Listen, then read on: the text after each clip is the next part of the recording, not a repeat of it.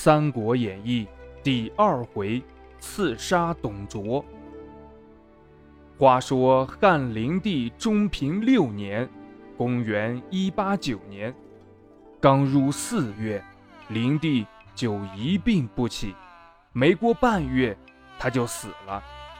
太子刘辩继位，有人不服呢，宫廷内外是接二连三发生了几起仇杀的案件。为立陈留王刘协为帝，大权独揽的董卓谋杀了反对派丁原，又将中军校尉袁绍排挤出京城。这时间就到了九月，秋风习习，爽气宜人。百官朝会的日子又到了。这天一早呀，百官来到皇宫朝房，寅时过了，不见宣旨上殿的动静；卯时也过了，也没有宣旨上殿的消息；连辰时都过了，仍不见宣旨上殿的传呼。大臣们都相互探问：“哎，这今天是怎么了呀？”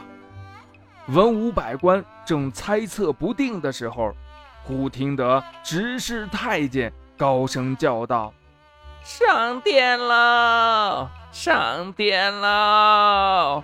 文武百官列队，由东西两道上殿了。”百官们进了嘉德殿，都跪伏在地上，等候领班大臣呼唱万岁。却又半天不见动静，他们心里嘀咕，却又不敢抬头张望。正纳闷呢，只听见大殿宝座后边的屏风外一阵刀剑抽动的声音。刹那间，有人进了大殿，大声叫道：“今天有事宣告百官，天子暗弱，不足君临天下，现在要换一个。”李儒，你过来，这里有策文一道，你宣读给百官们听听。听到这里，百官们这才抬起头，看清那个说话的人的面孔。只见得他身体短肥，臃肿的很呐，一脚踏在毡毯上，一脚蹬在皇帝的御座上，一手举剑，一手挥动策文。这人。正是董卓，那个叫李儒的谋士从董卓手中接过策文，朗声念道：“皇帝王室，新帝天资轻薄，威仪不足，居丧怠惰失德，有悖大位。子被刘辩为弘农王，太后教无母仪，摄政慌乱。”一应还政，陈留王刘协才德伟高，声誉遍及天下，已成红叶世统。今奉为皇帝，以应天顺人，为生灵之望也。他这声音虽然不怎么好听，却也抑扬顿挫。策文念完之后，董卓立即叫人把皇帝刘辩扶下御座。刘辩交了玉玺，在臣子队列中跪下来。董卓转身向屏风后面看了一眼，说：“太后，你把朝服也脱了吧。从今以后，你就不是太后了，也不用什么垂帘听政了。”听见这话，屏风后面立即嚎啕大哭。嗯，嚎什么嚎？哭什么哭？再嚎再哭，就杀了你！董卓抖动手中的利剑，嚎哭停了下来。大臣中却站出来一人，高声骂道：“董卓，你这个乱臣贼子，我我跟你拼了！”说着，就将手中的相护简板砸向董卓。董卓举剑迎挡。那简板立即断为两截，董卓喝令武士将那人拿下。众人一看，那人却是尚书丁管。丁管一边挣扎，一边骂不绝口：“董卓贼子，朝中那么多大臣不曾废立皇帝，你一个西凉刺史竟敢擅作主张，你算什么东西？哼，我算什么？等一会儿你就知道了。不过，哼哼，你是看不到了。董卓奸诈而狰狞地笑着，然后向武士挥了挥剑，说：“快把他拉出去砍了！”丁管被拉出去了。董卓又转向百官说：“看见没有？以后都得听我的，顺我者昌。”逆我者亡，谁要是不听，这丁管就是你们的下场。百官们心里骂董卓，这嘴里呀却不敢说呀。董卓耍尽了威风，心里很是高兴。他眉毛突然一挑，叫道：“现在请陈留王登基。”陈留王刘协。是汉灵帝的中子，长得白白胖胖，五官倒也端正，只是年龄太小，是个仅仅九岁的孩子。听见董卓呼叫自己的名字，刘协连忙地坐在了玉座上，开始了他傀儡皇帝的生活。这，就是权相手中的玩物——汉献帝。汉献帝两眼盯着董卓手中的利剑。怯声说道：“朕还小，不懂事儿，凡事请董相国裁决，大权由董相国执掌。”董卓听罢，忍不住哈哈大笑。他觉得这孩子太可爱了，他要的就是这句话。从现在开始，他就是相国了，一切都由他执掌裁决呀。这历史呀，鬼使神差的将董卓推上了政治舞台。他靠的不是政治才干，而是手中的刀剑和军队。他以二十万兵马为后盾，成了独揽朝政大权的相国。他凭着相国的权力，派人杀了废帝刘辩和太后何氏等人。他的行为放纵。每夜都到宫中寻欢作乐、奸淫嫔妃。董卓的暴政和受刑激起了极大的民愤，不少在朝中当差的官吏和校尉也加入了反董的行列。有一位叫五福的乐骑校尉，常常在朝内暗藏短刀，想伺机杀掉董卓。一次，正要动手刺杀。却被董卓手下大将吕布给看见了，落了一个剖腹挖心的结果。从此，董卓也提防得更严了。明的硬的不行，那就来暗的软的。骁骑校尉曹操就是明顺暗反的一个。他眼见董卓对政敌防范得很严密，难以下手，于是。不惜屈身折节，主动接近董卓。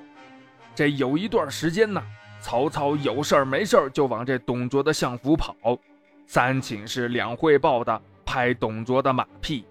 时间长了，曹操不仅让董卓放松了对自己的防范，还与董卓府上的侍从们混的是相当熟。这一天呢，曹操身佩七星宝刀来到董卓的相府。进门就问：“丞相在什么地方？”他向门吏们笑了笑：“哦，在小阁里，丞相正等着你去呢。”门吏说。曹操于是直接来到小阁，向董卓作揖拜倒问安。董卓很高兴，笑着问道：“孟德今日怎么来晚了呀？”孟德就是曹操。哦。我骑的是一匹瘦弱的老马，跑不动呀。曹操回答。董卓向站在旁边的吕布看了一眼，说：“我有从西凉带来的好马，奉先可以挑一匹送给孟德，别让孟德吃苦了。”这奉先呢，说的也是吕布。吕布听罢，连忙出去选马。曹操暗暗高兴，心想：这今天呀，就该这董卓老贼一命归西了。他摸了摸腰间的七星宝刀，想立即动手，但又知道这董卓体壮力大，怕一刀砍不倒要害部位，反而弄巧成拙。想到这里，他决定再等待时机，然后下手。这董卓呀，身体肥胖，整个就一肉球啊，坐久了以后就特别的难受。他这吭哧吭哧吭哧的哼哼着，身子一歪，倒在睡榻上，然后将身子一转，脸朝里躺下了。曹操高兴极了。他急忙抽出宝刀，看了董卓的后心一眼，就要下手。不料这个举动却被董卓从穿衣镜里看见了。董卓翻身坐起，急问曹操：“哎，孟德，你你要干什么？”正在这时，吕布也选马回来了。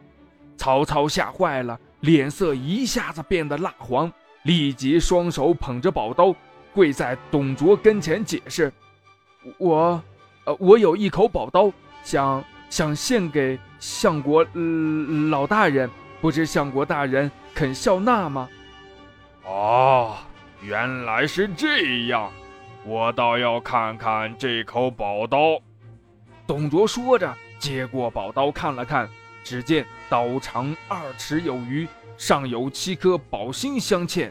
董卓从头上拽下一根头发。迎着刀口轻轻一吹，那根头发立即断作两截。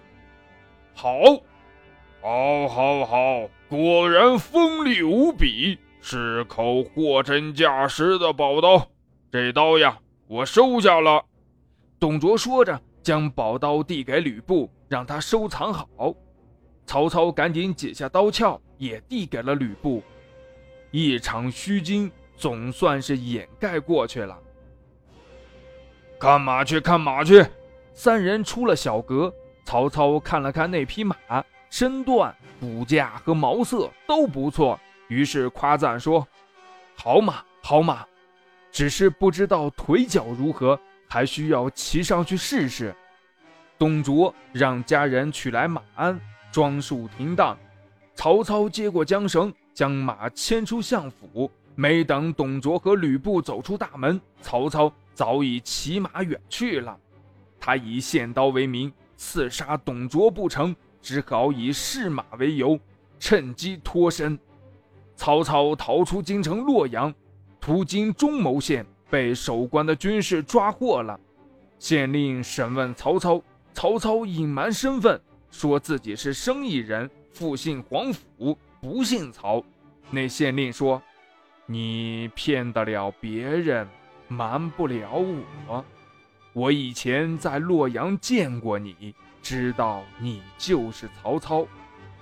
丞相待你不薄，你又何必自投罗网呢？曹操说：“燕雀安知鸿鹄之志？奸贼董卓为非作歹，我是为国除害。好了，我如今落在你的手里，你可以向奸贼邀功请赏了。”县令笑道：“孟德，我可不是那种人呐。别看我的官儿不大，我却知道中间好坏，只是不知道孟德今后如何打算。”曹操说：“我死活尚且不知，还能有什么打算？”县令说：“那我放了你，你说吧。”曹操说。我打算回到乡里发一个假诏书，召集天下诸侯一同起兵，共诛董卓。说到这里，曹操的眼睛里又射出兴奋的光芒。县令一边点头，一边给曹操松绑，然后请曹操坐上座，以拜道：“孟德公真是天下第一个勇毅之士呀，仰慕仰慕。”县令过誉了。弄了半天，我还不知道县令尊姓大名呢。曹操一边说，一边回拜：“我姓陈，名公，字公台，家有老母妻子，都住在东郡。如今身为孟德公的忠义感动，我愿意弃官随你一起东去，共图匡扶汉室大业。”曹操听罢，心中暗自高兴。当天夜里，陈宫收拾行囊，让曹操换了衣帽，二人携一口利剑，骑马向东奔去。这天傍晚时分，他们来到城高地面，曹操挥鞭向林边一指，叫道：“这里有个叫吕伯奢的，是我父亲的结拜兄弟。现在天晚了，我们不妨到那里歇息一夜。”明日再走，陈宫同意。于是二人下马进庄，来到吕伯奢的院子。吕伯奢十分惊奇，问道：“哎，你怎么到这儿来了？”曹操反问：“怎么，这里不能来吗？”吕伯奢说：“哎，不是不能来，听说朝廷发下文书要捉拿你。”你父亲闻知此事，也躲到陈留去了。曹操将自己献刀行刺董卓未成的事情向吕伯奢说了一遍，然后舒了一口气，又说：“多亏了这位陈县令救了我。”吕伯奢听罢，向陈宫拜谢道：“县令有恩于孟德之儿，我理应代为酬谢。你们先在这里安坐歇息。”我到西庄弄些酒食给二位吃。说完，急忙骑上驴子往西庄去了。二人在屋里等得不耐烦，出了屋子，来到后院，忽听得屋后有这霍霍的磨刀声。曹操顿时起了疑心：哎，磨刀干什么？莫不是想要杀了我们？他向陈宫说了自己的怀疑。于是二人悄悄来到草舍后边偷听起来。一个声音说：“捆起来杀了吧。”另一个声音说：“现在就动手吗？现在不杀还待何时呀？”好，你抓腿，我来绑，然后下刀。曹操听的是一清二楚，心想呀：“好歹毒呀，要抓我，要杀我。”险些遭了你们的暗算，哼！先下手为强，后下手遭殃。不等你们动手，我先把你们杀了。想到这里，他急忙拔出利剑，向陈宫使了一个眼色。二人一起挥剑冲过去，刺的刺，砍的砍，不管男女老幼，一口气杀了八口人。看见地上横七竖八的尸体。二人也觉得吃惊，他们走进厨房找水喝，顺便将溅在身上的血点子洗了洗。不料厨房里面躺着一口大猪，原来刚才的磨刀声是……陈宫深感内疚，这里不能久留，我们快点离开。二人飞身上马出庄，正巧遇到吕伯奢回来。吕伯奢高声叫道：“哎！”贤侄，别走啊！我这酒这菜可是为你们准备的，你们走了，我款待谁去呀？曹操说：“我是个罪人，不敢在此久留。”吕伯奢又说：“我刚才出门的时候都吩咐家里人杀猪了，一口大猪你们不吃，谁吃得了啊？别啰嗦了，快跟我回去喝酒吧。”曹操不听，只顾往前赶路。吕伯奢追上来，曹操急忙拨转马头，向吕伯奢身后看了一眼，说：“哎，你看那边谁来了？”吕伯奢刚转身回头看，曹操手起剑落，一剑将这吕伯奢砍落驴下。陈宫见状，不禁大惊失色，问曹操：“你这是干什么？”刚才已经知道误杀人家，为什么还要一错再错，明知故犯呢？曹操说：“吕伯奢如果回到家里，看见我们杀了他家这么多人，还肯善罢甘休吗？倘若带领众人来追我们，我们还不遭殃吗？”陈宫摇头说：“恩将仇报，大不义呀。”曹操冷声说道：“哼宁让我负天下人，不让天下人负我，这就是我的为人之道。”陈宫看了曹操一眼，仿佛明白了什么。当天夜里，二人来到一家客栈投宿，吃了饭，喂了马，曹操先睡了。陈宫心想：我原以为曹操行刺董卓是忠义之举，把他当成好人，我弃了官追随他，没想到他跟董卓是一路货色，滥杀无辜。这样的人留下来，实为国家之大害。想到这里，他拔出利剑要杀曹操。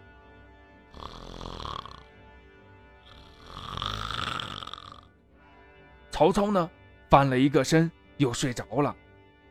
杀一个熟睡的人，似乎也是不易。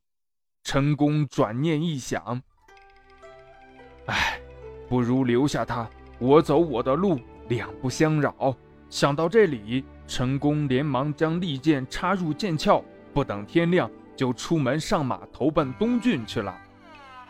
曹操一觉醒来，不见了陈宫，心想：这家伙见我杀了吕伯奢一家，又说了那么多狠心的话，准是怀疑我不仁不义，弃我而去了。想到这里，他也不敢久留，出门上马到陈留找自己的父亲去了。父亲久离故乡亳州，如今寄居在陈留。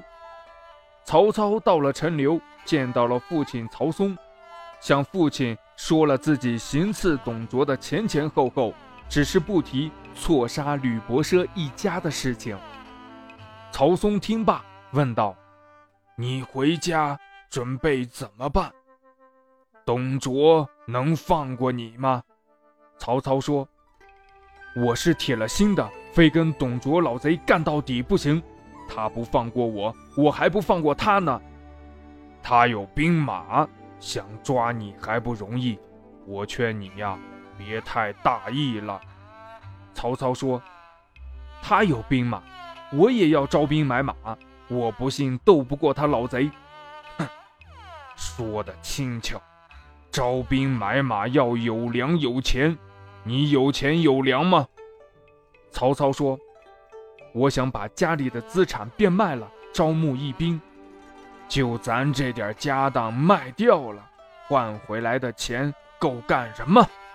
曹嵩怒声喝道：“若是不够，再找有钱有粮的豪门富户赞助。曹操常年在外，毕竟见多识广。”听到这里，曹嵩的眼睛里一下子亮了起来。他一边点头，一边赞许地说：“嗯，好主意，好主意，有此路数，大事可成。